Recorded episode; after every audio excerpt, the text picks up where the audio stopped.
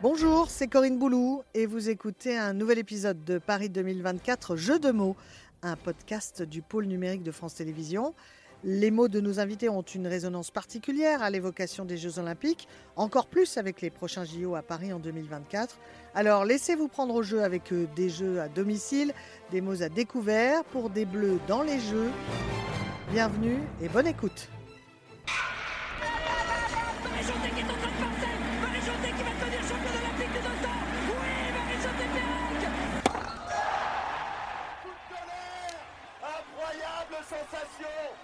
Petit frère s'est fait un prénom Florent Manodou, champion olympique Et l'or qui pleure Allez les bleus, allez Il a trouvé un créneau dans son agenda d'acteur, conteur, scénariste, écrivain féru d'histoire, mais aussi producteur de télévision, pour partager ses souvenirs olympiques et ses attentes pour 2024. Bonjour Bruno Solo. Bonjour Corinne. Bruno, il n'y a pas que le foot dans la vie, dans votre vie de passionné de sport, je le disais, il y a aussi, et nous allons le découvrir, une place pour les Jeux olympiques. Alors en quelques mots, tiens, pour commencer, si je vous dis Jeux olympiques, vous me répondez incontournable, fascinant ou tout simplement Paris? Fascinant. Fascinant parce que c'est encore, même si maintenant, évidemment, euh, les marchands du temple se sont emparés des Jeux Olympiques, mais l'esprit olympique, par définition, c'est euh, le plus bel esprit sportif qu'on puisse imaginer. On a tous en tête, pour ceux qui les suivent, en tout cas les Jeux, ce nageur, je me souviens d'un pays d'Afrique, et qui était inscrit alors qu'il plonge et tout, il fait la dernière série du 100 mètres. C'est quelque chose, hein, 100 mètres en natation. Hein, quand, C'était à Sydney. C'était à Sydney et le type, bon, il savait pas très bien nager. Pour, bon, il savait nager quand même minimum, mais il était là, quoi. J'ai vu il y a pas très longtemps euh, euh, aux Jeux Olympiques euh, d'hiver, les derniers Jeux Olympiques d'hiver, un skieur venant là aussi d'un pays dans lequel visiblement il ne doit pas y avoir beaucoup de, de neige et qui s'est lancé pour un slalom spécial et il skiait en chasse-neige. Eh ben, il était aux Jeux Olympiques. Voilà pourquoi c'est fascinant, parce que c'est l'ouverture du sport à quiconque veut faire du sport. Alors évidemment, il y a une compétition. Évidemment, les fédérations les plus puissantes remportent le, le plus de médailles. D'accord, c'est légitime aussi. Quand tu t'entraînes comme un dingue, c'est normal de terminer premier, deuxième, troisième en fonction.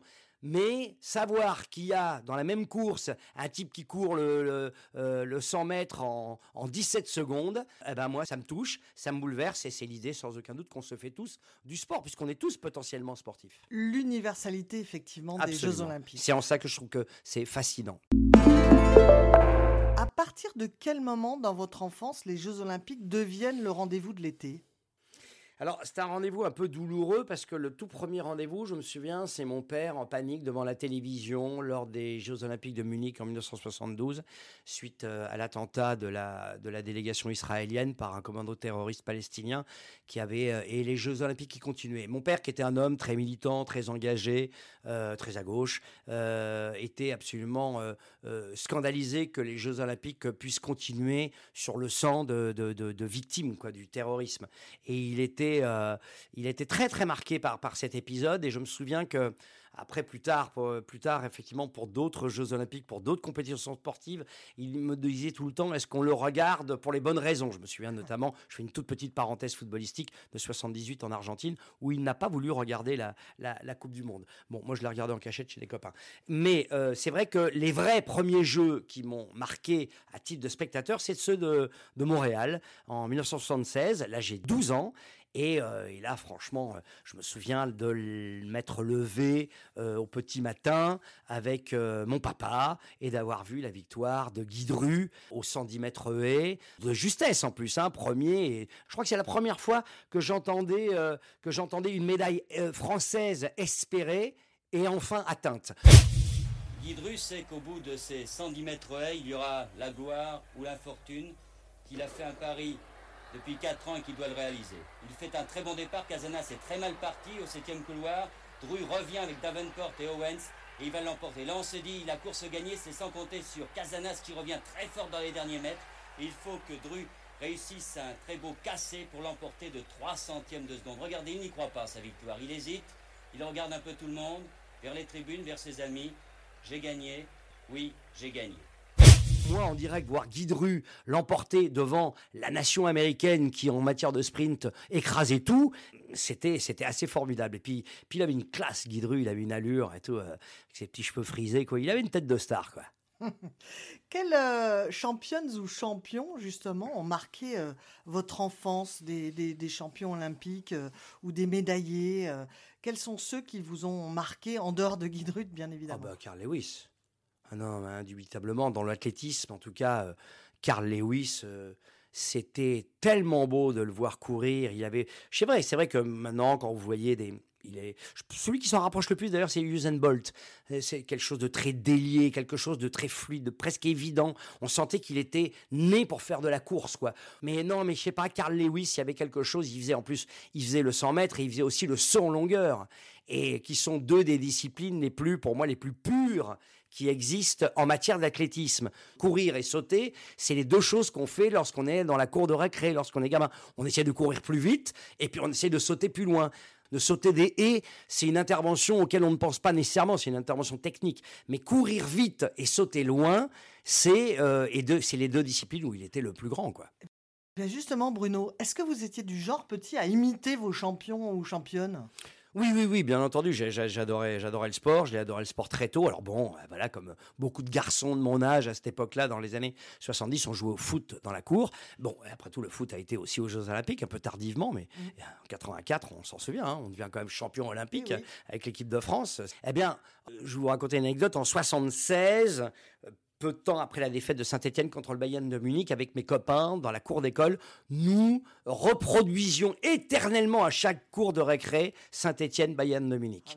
Et en fonction de ce qui était meilleur au foot, on, se termine dans l'équipe de Saint-Etienne ou du Bayern en espérant tomber dans celle de Saint-Etienne et venger dans la cour d'école, euh, effectivement, euh, notre équipe. Bien entendu, j'ai toujours été, parce que peut-être aussi que ma vocation de comédien vient de là, j'ai toujours été dans le mimétisme. Dès que je courais, dès que j'étais sur un vélo, dès que j'étais même beaucoup plus tard, beaucoup plus mûr, puisque en, mesure d'avoir mon permis de conduire, euh, et que j'ai fait un tout petit peu de course automobile, je me suis toujours inventé euh, que j'étais sur des skis, j'étais Ingemar Stenmark, j'étais au football, j'étais Platini. Euh, je suis vieux, hein, je cite des vieilles idoles. Quand je courais, bon, bah, je, pouvais être Car- Carl Lewis. Quand je, j'étais en voiture, je sais pas pourquoi, il y a un, pilote que j'adorais, c'était Emerson Fittipaldi. Donc j'étais toujours, je me mettais toujours dans la position de me faire me- mes films. Et je vais vous avouer un truc, aujourd'hui, à 58 ans, encore, quand je skie notamment, je me fais des, des plans, genre je suis Franz Klammer, euh, voilà, je suis Luc Alphand, euh, quand je fais ma descente, je me fais des films, j'en ai besoin, c'est une sorte de motivation personnelle,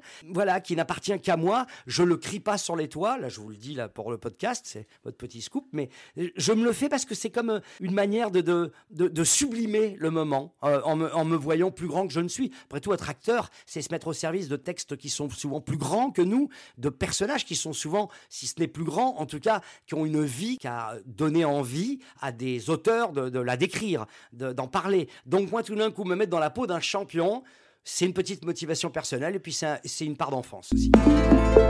Alors, quand je vous écoute, que je vous vois, parce que moi j'ai la chance de vous voir, je me dis, mais comment est-ce que vous vous comportez lorsque vous regardez un match, un combat, les Jeux Olympiques? Est-ce que justement euh, euh, vous êtes euh, hyper concentré, mais du style à sauter au plafond dès que bah, votre champion il gagne la médaille? Ah oui.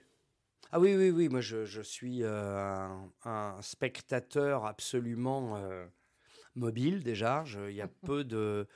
À partir du moment où l'enjeu est important, en fonction de, ce que j'estime moi important, bon, par exemple pour l'équipe de France, moi je suis très chauvin en matière de sport. Je ne le suis pas dans la vie, je ne suis pas euh, une sorte de nationaliste, patriote euh, exacerbé ou exalté.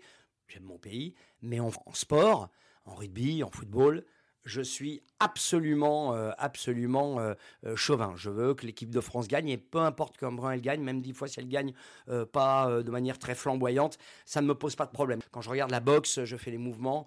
Peut-être le sport où je suis le plus en, allé- en, en- relation avec mon champion, c'est le tennis. Au tennis, notamment pour un joueur qui est le joueur que je mets au-dessus de tous les autres sportifs du monde. C'est marrant d'ailleurs. On parlait de Jeux Olympiques, donc je ne l'ai pas cité parce que là aussi, c'est un sport qui revient pas régulièrement, mais c'est le tennis.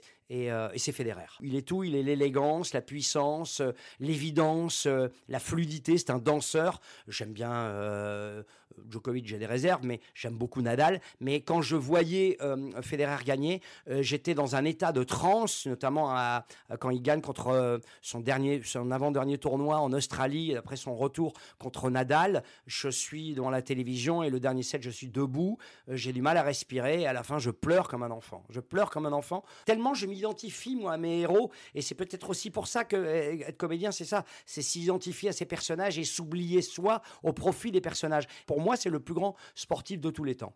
Et est-ce que, en vous écoutant, je me dis, mais est-ce qu'il y a des champions ou une discipline qui vous a apporté les larmes en regardant les Jeux Olympiques? Est-ce que vous vous rappelez de moments peut-être récents hein, et, ou dans votre enfance Plein. qui, qui, qui vous ont donné ou la chair de poule et surtout les larmes qui vous ont fait venir les larmes Bien sûr, bien sûr. Euh, j'ai j'ai plein de fois où j'ai eu les larmes aux yeux sur des épreuves qui concernaient des athlètes français ou des athlètes étrangers, tellement euh, l'instant est pur, tellement l'instant est beau. Je me souviens de Jonathan Edwards, du triple saut. Finale de Sydney en 2000. Jonathan Edwards pour son dernier essai. Il est de toute façon champion olympique. 17 mètres 71 pour celui qui pendant des années a refusé de sauter le dimanche pour des questions religieuses. Voilà, pour des convictions euh, religieuses personnelles.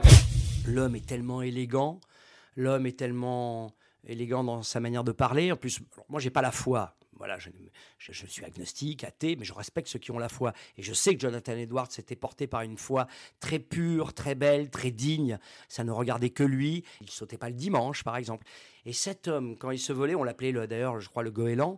À. Il était tellement beau, c'était tellement beau ce qu'il faisait que lorsqu'il a gagné, et il y avait une telle paix intérieure au moment où il reçoit sa médaille, au moment où il gagne, le, il n'y avait pas une sorte d'exaltation dingue. Oui, il saute, mais c'est tellement, euh, il y avait une sorte de, de- de lumière intérieure que oui, ça m'a bouleversé. J'ai pleuré. J'ai aussi beaucoup pleuré pour Marie-Jo Pérec, mais pas aussi pour les bonnes raisons. J'ai pleuré quand elle a Sydney, tout d'un coup, tout cet imbroglio qu'il y avait autour d'elle, alors que c'était peut-être une des plus grandes coureuses de l'histoire de l'athlétisme. Elle était si belle, elle aussi, à voir, à voir courir. C'était tellement évident, cette foulée. Je crois qu'il n'y a pas d'é- d'équivalent de foulée quand on voit Marina Cork euh, des années avant, euh, l'Allemande de l'Est, quand elle courait sur la même distance. D'ailleurs, son record n'a jamais été battu, on sait pourquoi. Quand on voyait en revanche courir Marie-Jo Pérec, La euh, gazelle. la gazelle, quoi, vraiment, c'était si beau. Et j'étais tellement triste qu'elle puisse pas défendre. Ouais, c'était un euh, cauchemar à C'était Sydney un pour elle. cauchemar à Sydney. Elle était agressée, assiégée, dans le doute. Euh, Voilà, elle n'était pas au sommet de sa forme. Elle n'a pas su euh,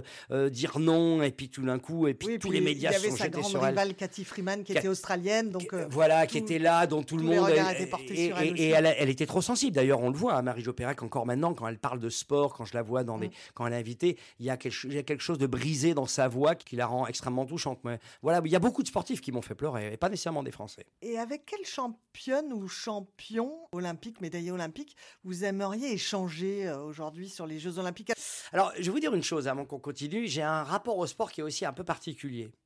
Je préfère, pour les grands événements, 9 fois sur 10, les voir seuls. J'ai beaucoup de mal à voir le sport avec du monde autour de moi.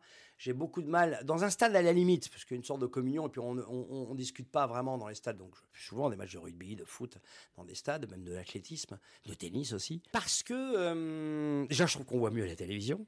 Et donc, souvent, il m'est arrivé, et notamment dernièrement, la finale de la Coupe du Monde France-Argentine, je l'ai regardé seul. Voilà, je l'ai regardé seul. Et Comme donc pas si entre je- amis, donc. euh, non, je l'ai fait quelques fois, c'est vrai, mais souvent euh, je l'ai regretté. Parce que en plus, il y a beaucoup de gens, alors évidemment c'est très prétentieux ce que je veux dire, qui, à mon goût, n'y connaissent rien et commandent beaucoup et qui ont une. Moi j'ai une culture sportive et de l'histoire du sport notamment qui est assez forte parce que je m'intéresse à l'histoire. Après, euh, sur le tactique et tout, quand je vois maintenant comment les, les matchs et le sport est décrypté par des spécialistes, par certains consultants, eux-mêmes anciens sportifs, c'est tellement exceptionnel que bon, je me permettrai pas de. Mais sur l'histoire du sport, je suis sur certaines disciplines assez incollable.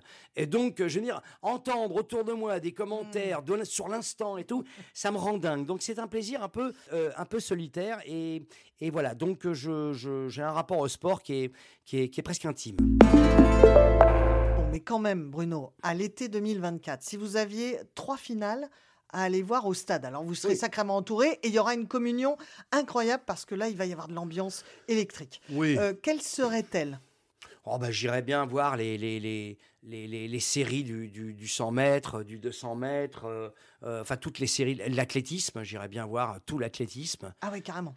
Ah ouais, ah ouais, parce que moi, du javelot au marteau, en passant par le poids, le disque, le, le 5000 mètres, non, non, mais le décathlon, enfin, si je pouvais voir toutes les épreuves d'athlétisme, je le ferais. Après, euh, la natation, parce que c'est assez fascinant. J'en avais vu une fois euh, des épreuves de natation à un championnat d'Europe il y a quelques années, et ça m'avait plutôt plu.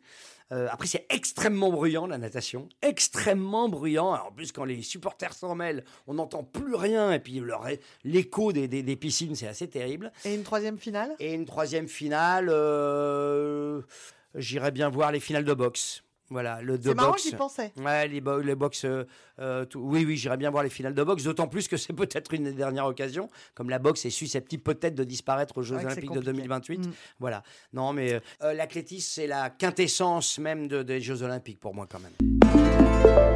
Bruno, en quelques mots, juste, si vous aviez à endosser, puisque vous êtes un acteur, un maillot de l'équipe de France, quel sport vous, vous choisiriez? Bon, je, je crois savoir lequel, mais quel sport pourrait vous inspirer? Euh, C'est difficile comme question. Un maillot de l'équipe de France. euh, oh, je, je crois que celui, parce que je cours beaucoup, celui qui m'aurait correspondu le mieux, c'est être dans l'équipe de France de demi-fond, par exemple. Si je m'y étais mis, euh, je pense que c'est là que j'aurais été retenu. Je dis pas que j'aurais été bon, mais si tout d'un coup, vers euh, Non, mais 8, même 10 pour, ans. pour interpréter, hein, je disais. Ah, pour interpréter? Ah bah si, alors exemple. oui, euh, sans aucun doute aussi un coureur de fond. Euh, parce qu'il y, a- il y a eu de très beaux textes sur les coureurs de fond, notamment un texte de Jean, Jean Echnoz sur Zatopek, qui est absolument magnifique, sur la solitude du coureur de fond, fond. effectivement. Et Mhm. moi, j'apprends beaucoup mes textes en courant. J'habite à côté d'une forêt, donc je cours beaucoup, beaucoup en forêt, deux à trois fois par semaine, des fois plus quand, quand l'occasion m'est donnée, quand il fait meilleur surtout. Mais je cours euh, voilà, sur du terrain en, en forêt, et souvent mes textes, je les apprends lorsque je cours ou lorsque je marche. Donc de toute façon, c'est sans aucun doute le sport dans lequel je me serais senti euh, le plus, le plus à l'aise. Si tant est que j'avais eu des capacités, je pense qu'on on, m'aurait dit fais plutôt ça que j'étais moins bon en sprint. Je courais pas très vite, mais je courais longtemps.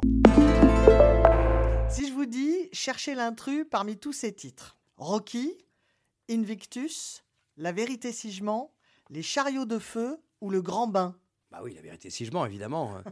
Mais c'est c'est pas le moins réussi euh, des films. C'est un sport aussi, hein, euh, dans la vérité, si je mens. hein.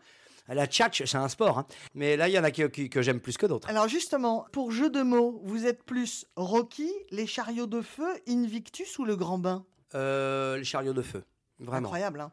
en 1924, deux athlètes britanniques triomphent aux Jeux Olympiques de Paris. Et c'est le scénario de- des chariots de feu et cette musique exceptionnelle, voilà, Ouais. qui nous donne des frissons à chaque fois. hein. Ouais, et puis un film qui parle d'autre chose aussi. Le film sublime le, le geste sportif. Et puis, euh, il y a un scénario qui est peut-être, à mon goût en tout cas, de cinéphile, plus solide que dans les autres. Même si j'ai beaucoup de tendresse pour le premier Rocky. Attention, jamais regardé avec condescendance le tout premier le Rocky. C'est un très très grand film. Ouais. Mais d'un point de vue purement cinématographique, je préfère les chariots de feu. Les futurs candidats à l'équipe de France olympique, Bruno Solo, ont coché dans leur agenda la date du 26 juillet 2024. C'est le jour de la cérémonie d'ouverture des Jeux à Paris. Euh, pour la première fois, cette cérémonie sort du stade. Elle doit être organisée sur la scène. Le scénariste et producteur que vous êtes peut-il imaginer un petit peu la dimension d'un événement pareil, complètement inédit? En deux mots, Bruno, il faut être imaginatif ou inconscient? Bah, il va falloir qu'il soit. C'est totalement inconscient, donc il va falloir être très imaginatif. Parce que. Enfin, inconscient, non. Bah, J'imagine qu'ils vont mettre les moyens pour cela, mais. Moi, je, je, je me dis, mais comment on va le voir? Alors là, là, il vaudra mieux le voir à la télé parce qu'être sur place, on va voir passer un petit cortège une fois et puis après, euh, ils vont s'éloigner. Comme ça, quand on voit les images, les animations, euh, les projections faites en 3D, etc., c'est magnifique. Alors déjà, il faudra qu'il fasse très très beau ce jour-là. bon, en général, c'est le cas au mois de juillet, mais euh, il y a plein de choses qui font que je me dis, mais oui, évidemment, ça va être un moment magique. Euh, en revanche, c'est un truc, ça, qui pourrait vous plaire d'organiser, euh, de scénariser un truc pareil? Oh, ça pourrait me plaire, mais j'en ai ni les épaules ni le talent. C'est un, Bon, Bruno. un travail colossal. Non, non, non, non, vraiment. C'est comme réaliser, vous savez, William Wyler, quand il y a eu Ben Hur, Ouais. bah, ça, le- la course de char, il l'a confié à Sergio Leone, hein, parce que c'était trop dur. Moi, je serais incapable. Je pourrais mettre en scène des sportifs, euh, si tant est qu'ils le veuillent et qu'ils aient le talent pour jouer un peu. Je suis persuadé qu'il y en a qui- qui l'ont. Cantona l'a prouvé et d'autres. Mais là, un truc comme ça, non, là, là, il faut. euh, C'est presque des, des artificiers, des chorégraphes. Et j'ai pas cette patience de, de mettre en, en- en scène un truc pareil. non. Allez, il est temps maintenant de passer passer au quiz olympique. Bruno Solo, un rendez-vous désormais incontournable de Paris 2024 Jeux de mots, notre podcast. Et vous qui nous écoutez, eh bien, voyons voir si vous avez les bonnes réponses aussi. Je vous donnerai un indice si besoin. Alors, vous êtes euh, un passionné d'histoire, vous nous l'avez dit. Euh, Savez-vous quel stade mythique de région parisienne a accueilli plusieurs disciplines olympiques lors des Jeux de Paris en 1924 Un indice, Non, un je- premier indice. Stade un- de Colombe. Ah bah oui, j'ai même Ouais. pas besoin de Ouais. donner d'indice Ouais, à Bruno quoi, je Solo. me souviens, c'est un Trop stade fort. mythique qui a été rénové, je ne sais pas. oui, mais oui, il va l'être il va pour les, l'être, pour ouais, les Jeux. Oui, j'ai souvenir d'avoir lu des choses autour du stade de Colombe. L'indice, c'était aussi jusqu'en 2017, eh bien, ce stade accueillait les rugbymen du Racing 92. Ah oui, oui, alors là j'aurais trouvé. Mais euh, voilà, je m'en souvenais que fait le stade de Colombe, euh, 1924. ouais, c'était- Voilà, et en ça me parle. 24, il a accueilli ce stade Yves du Manoir de Colombe, la Chaleur. cérémonie d'ouverture et les épreuves d'athlétisme. Ouais. En 2024, rénové, eh bien, il accueillera le tournoi olympique de hockey sur gazon. Ah, super. Ben oui, parce que c'est ça aussi les Jeux Olympiques, Bruno, Ouais. c'est qu'on redécouvre des disciplines euh, quasi inconnues euh, dans En plus, je crois qu'on a une belle équipe euh, cette année. Ouais. L'équipe de France, depuis Mm. quelques années, là, est en train de monter en puissance. Moi, j'en voyais un petit peu lorsque j'étais en Belgique du hockey sur gazon. C'est un sport absolument fascinant hein, et très télévisuel. Le Parc des Princes doit évoluer régulièrement sur sa pelouse deux champions olympiques. Mais qui Facile. Régulièrement, deux champions olympiques. Un indice, alors là, très Euh, facile. attendez, attendez, avant de me donner les indices. Euh, euh, voir régulièrement des champions olympiques. Non, j'ai besoin d'indices au Parc des Princes. L'un est brésilien, l'autre argentin. Ah, ah, ah, ah oui, ils ont été champions olympiques, Neymar et, et Messi, euh, avec leur euh, équipe. Sélection. Ah, ça, Ouais, je- j'avais complètement exactement. oublié que- qu'ils avaient été champions olympiques fou, hein avec euh, leurs sélections respectives. Ouais, ouais. Alors, le Parc des Princes, eh bien, C'est. Kylian, il veut, il veut participer. Oui. Kylian Mbappé, il veut rapporter une médaille olympique. Il a envie de ça dans son palmarès. Alors, est-ce que euh, il Est-ce que- pourra effectivement on lui laissera J'espère est-ce que... pour Paris 2024, Ouais. effectivement, ça sera le cas. Le parc qui accueillera deux finales, et les deux finales hein, du tournoi olympique, le vendredi 9 août 2024 pour les hommes et le samedi 10 août pour le tournoi féminin, donc en, en 2024. Citez-moi, Bruno, les trois équipes de France de sport co championnes olympiques aux derniers Jeux de Tokyo. Oh, c'est formidable ça. Bah, le handball, Mhm. euh, masculin et féminin. Bien joué. Et basket, on a fait deuxième place. Et volleyball, volleyball voilà. masculin. Exactement. Volleyball masculin, bien sûr. Très Ouais. fort, très fort. C'était beau, hein, ça, les, les sports co français ont brillé aux Jeux Olympiques. C'était un peu plus dur, plus difficile pour l'athlétisme et d'autres disciplines, mais là, qu'est-ce que c'était beau de voir que le volley, le handball Ouais. et le basket, on a fait une Tous très belle médaillés. performance, tous Mm. médaillés. ouais. Nous avons évoqué les Jeux de Montréal en 76 hein, tout à l'heure et le titre olympique de Guy Drut. La France a remporté neuf médailles cet été-là, dont deux en or. Question un peu plus difficile, Mhm. encore que. Quelle autre discipline apporte l'or cette année-là? Bon, donc on a dit Guy Dru, en Ouais. 110 mètres haies. Je vais Je vous pas. donner un indice. Ouais. Il faut se mettre en selle dans un manège. Ah oui, d'accord. Bah oui, ça- va être le saut d'obstacle. euh. Bien Alors, vu, bien joué. Ah bah là, vous m'avez Exactement. aidé, vous n'aurez non, mais ça aurait selle. pu être le concours complet. Oui, ah oui, oui, non, mais ça, je me souviens qu'on était au saut d'obstacle. Et alors, en attendez, équitation, En donc. équitation, pour ce concours de saut d'obstacle euh, par équipe, la France est sacrée donc championne olympique. Et 40 ans plus tard, figurez-vous Bruno, que en 2016, donc à Rio, ils deviennent à nouveau champions olympiques. Et les Français ont dans leur rang Philippe Rosier, le fils de Marcel Rosier, Ah, bah voilà. cavalier en or à Montréal. D'accord, ouais, c'est ouais. Ah, bah, des hein dynasties, les cavaliers en général. Ça aussi, c'est un sport qui me fascine, moi, qui me passionne. Mais quel sport? Alors c'est un vrai sport mixte en plus. Là, il n'y a pas de distinction. C'est pas que d'un côté, il y a les hommes et les femmes.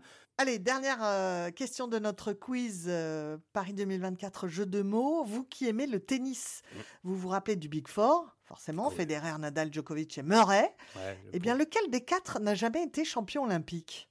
Je crois que c'est. euh, Federer, il a été en double. Mhm. Nadal euh, l'a été, je crois, aussi en double. En simple. Murray en simple, Murray en simple, ça c'est oui, c'est Joko. Ouais, C'est. Joko et d'ailleurs je crois que c'est une de ses quêtes, euh, une de ses dernières quêtes d'avoir euh, une médaille olympique. C'est maintenant l'heure de nous quitter, Bruno Solo. Merci en tout cas de vous être prêté à nos jeux de mots. Ouais, C'était un Et plaisir. rendez-vous à l'été 2024 alors. Ah oui, Sans faute, sans faux, sans faux départ. Voilà. Salut. À bientôt. Merci Corinne. C'était Paris 2024 Jeux de mots, un podcast de France Télévisions. N'hésitez pas à vous abonner pour ne rien manquer des prochains épisodes. Vous pouvez aussi retrouver d'autres contenus sur les JO et sur Paris 2024 en vidéo sur France.tv. À très vite.